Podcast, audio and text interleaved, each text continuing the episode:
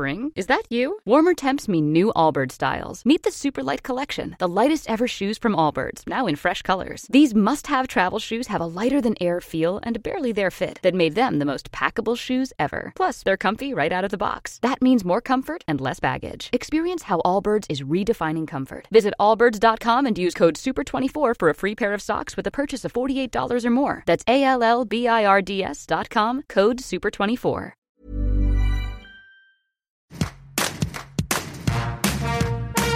Personne sur cinq en France a souffert ou va souffrir d'une dépression au cours de sa vie.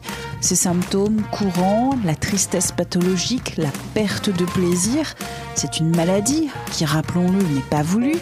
Elle a de multiples retentissements sur sa santé, sur son entourage, sur sa vie intime et sexuelle. On va en parler dans cet épisode de Tout s'explique avec Laurence Dispo, psychologue, sexologue en Suisse. Elle est l'autrice de Amour, sexe et dépression aux éditions La Musardine. Bonjour madame. Tout d'abord, qu'est-ce qu'une dépression et quelles sont ses principales manifestations? On sait que c'est une maladie qui est reconnue en tant que telle, qui a des critères, qui a des traitements et qui impacte principalement l'humeur. Euh, ce qui est particulier, c'est que parfois c'est difficile de se rendre compte pour soi-même, et c'est là que le ou la conjointe, le, ou la partenaire peut intervenir parce que lui ou elle aura vu des symptômes. Ces symptômes, ça peut être par exemple la tristesse, le peu d'enthousiasme pour les choses qui en temps normal nous apporteraient du plaisir. Peut-être que le partenaire ou la partenaire va voir qu'on est souvent fatigué, qu'il y a un changement dans l'appétit ou dans le sommeil, qu'on se dévalorise beaucoup qu'on a de la peine à se concentrer ou à réfléchir. Et si tout ça dure plus de deux semaines, on va pouvoir creuser, on va pouvoir se poser la question. Maintenant, si la personne qui est déprimée est un homme, le ou la partenaire va peut-être être un petit peu dérouté parce que au lieu d'une grande tristesse et puis peut-être des pleurs, on va parfois voir plutôt de l'irritabilité, de la nervosité, quelque chose qui peut ressembler un peu à de l'agressivité. Et du coup, dans le couple, hein, il peut y avoir un éloignement parce que si on n'a pas tout de suite euh, l'idée de penser dépression, on peut se dire la personne me fait la tête, la personne est fâchée, il y a un problème dans le couple.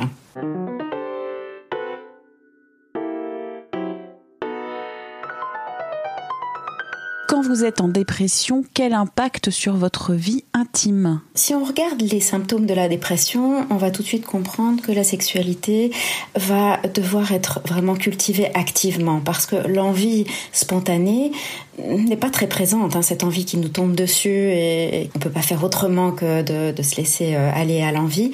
C'est pas là. Donc on va devoir cultiver un plaisir qui est plutôt réactif. Si on continue à regarder les symptômes, on a aussi la dévalorisation de soi ça, ça impacte forcément la séduction. Hein. C'est difficile d'aller euh, faire une approche quand on se sent pas très bien dans sa peau, pas très bien dans son corps, euh, pas très bien dans sa tête non plus, euh, qu'il y a vite un sentiment de culpabilité si le câlin se passe pas aussi bien que prévu. Il y a aussi cette fatigue, ce manque d'énergie, hein, ça n'aide pas à trouver la motivation. Euh, cette fatigue amène souvent le couple à partager moins d'activités tout court. On nourrit moins la relation. Ça va être aussi plus compliqué de se retrouver sous la couette. Donc peu à peu, peut-être qu'on va entrer dans un processus d'évitement par peur du sentiment d'échec. On voit que la sexualité est de moins en moins une, source de joie. Et ça, c'est dramatique pour un couple qui se définissait, euh, entre autres, par sa sexualité. Et enfin, il y a les pensées négatives hein, qui prennent le pas sur l'imaginaire positif. Et l'imaginaire positif, c'est la capacité de rêver, d'anticiper, euh, de fantasmer, euh, de désirer.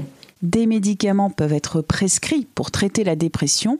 Quelles sont les conséquences de l'usage d'antidépresseurs sur la sexualité? Si on y adhère et si on réagit bien, en principe, tout devrait aller mieux, toutes les fonctions devraient aller mieux, y compris les fonctions sexuelles, puisque l'antidépresseur va agir sur l'humeur, et si on est dans un meilleur état psychique, on a plus de chances de pouvoir euh, avoir une sexualité épanouie ou de retrouver nos repères euh, sensoriels, nos repères euh, émotifs et, relationnels. Néanmoins, on sait que tout psychotrope a des impacts hein, sur la sexualité. On peut avoir par exemple un petit peu plus de difficulté à atteindre l'orgasme parce que les sensations sont comme aplaties sous l'effet des antidépresseurs. D'ailleurs, c'est un, détail intéressant hein, pour les personnes qui souffrent d'éjaculation rapide ou précoce. Hein, on a tendance à venir un petit peu trop vite. C'est peut-être une occasion justement d'explorer une sexualité plus détendue, plus lente, euh, parce que effectivement les sensations sont un petit peu moins vives. Euh, après, les, les problèmes préexistants, comme par exemple si on avait déjà quelques difficultés au niveau de l'érection, ces problèmes sont plutôt aggravés par les antidépresseurs. Donc, il va pouvoir, on va devoir se dire que c'est la maladie, que c'est la dépression, que c'est le médicament, et non pas qu'on est en train d'aller vers un vieillissement précoce, qu'on est en train de dysfonctionner. Euh, tout ça, c'est explicable. Donc, pour résumer, c'est pas le désir en tant que tel qui est affecté, mais du fait que l'excitation, l'orgasme, les aspects fonctionnels sont impactés par les antidépresseurs, on peut avoir des sentiments d'échec ou de déception ou de culpabilité vis-à-vis de l'autre. Donc il me semble que la communication, de nouveau dans le couple, hein, est vraiment cruciale afin de prévenir ces situations où on finit par éviter tout contact tactile. Hein. C'est ce qui se passe souvent chez mes patients. Euh, on vit la sexualité parfois comme un peu décevante parce que les antidépresseurs euh, interviennent, interfèrent dans notre fonctionnement et on va éviter, on va espacer les rapports. Et là, on peut interpréter euh, euh, cet évitement de, plein de manières catastrophiques pour la relation de couple si la communication n'est pas vraiment euh, bien efficace à ce moment-là.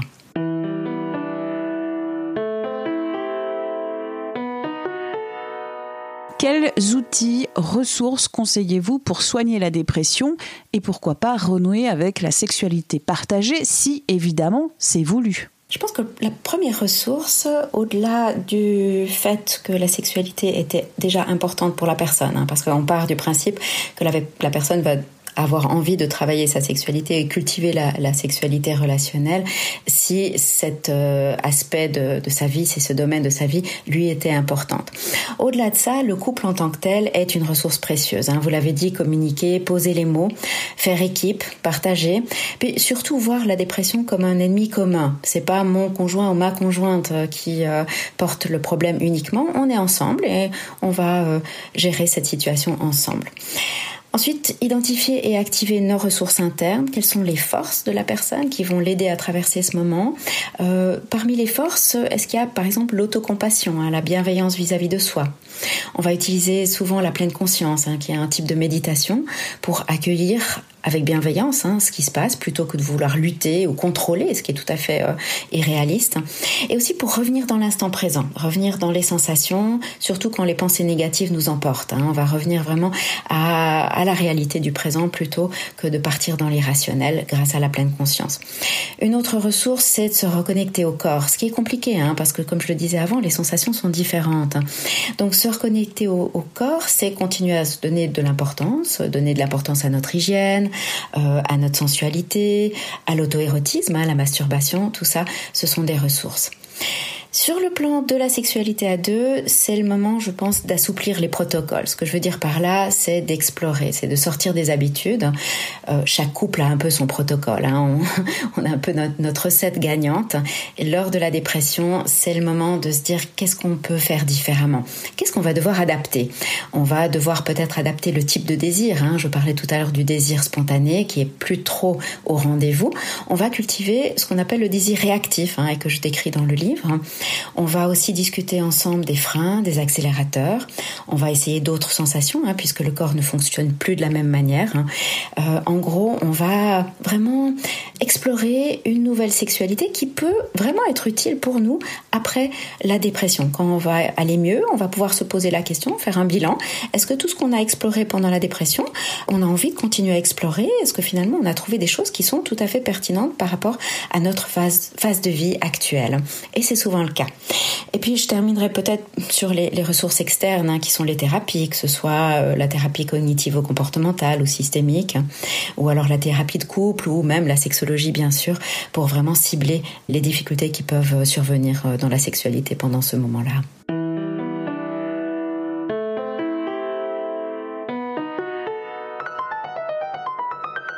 Dans le cadre de votre travail, vous avez rencontré des personnes affectées par la dépression.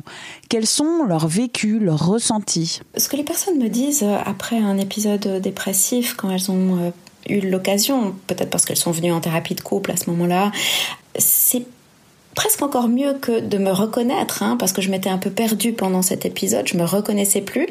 Et là, je me reconnais, mais peut-être même en mieux. Dans le sens, j'ai exploré des choses que j'aurais pas eu l'occasion d'explorer s'il n'y avait pas eu cet épisode dépressif.